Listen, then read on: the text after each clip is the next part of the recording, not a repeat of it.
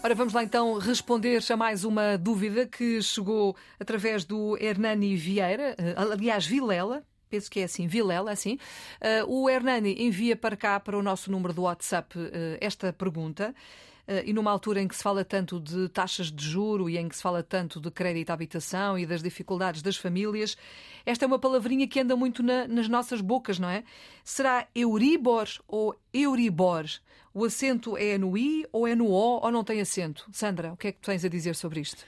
É uma boa questão e agradecemos esta, este tópico linguístico, esta dúvida linguística relacionada com a pronúncia. Filomena, comecemos pelo princípio. Euribor é uma palavra que provém do inglês, Euribor, portanto a tónica em inglês, nuri, Euribor, palavra grave. Uhum. O que é que significa? É um acrónimo já agora, o que é que é um acrónimo? Uma sigla que se lê como uma palavra. Por exemplo, a nossa RTP é uma sigla, porque uhum. eu não digo RTP, uhum. não digo palavra, é uma sigla. Quando eu leio a sigla como uma palavra, é um acrónimo. É o caso. O que é que significa Euribor? É o acrónimo de Euro Interbank Offered Rate. E nós sabemos o que é que significa no domínio da economia. A taxa de juro interbancária de referência calculada diariamente com base nas taxas praticadas em empréstimos em euros por um número limitado de bancos europeus. É o seu significado. Ora, nós, em português, usamos este anglicismo, é um acrónimo inglês.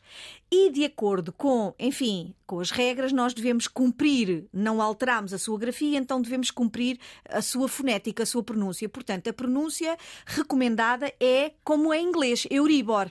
Palavra grave. Tónica Nuri. Porquê é que se ouve, e eu explico, enfim, uh, muito provavelmente porque é que há pessoas que dizem Euribor. Euribor.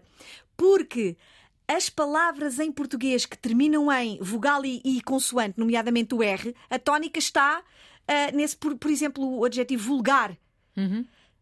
Sempre que rapaz, sempre que eu tenho uma palavra terminada em AR, AZ, a tónica recai. Então, as, os falantes tornaram a palavra portuguesa, a pronúncia portuguesa. Mas é assim, vamos cumprir se a grafia e a fonia, portanto, é um anglicismo, tal como usamos tanto surf, bodyboard. Exatamente. E tem acento design. no I ou não? Não tem, não tem, porque uhum. usamos em, devemos okay. usar em itálico, usa, devemos usar o inglês.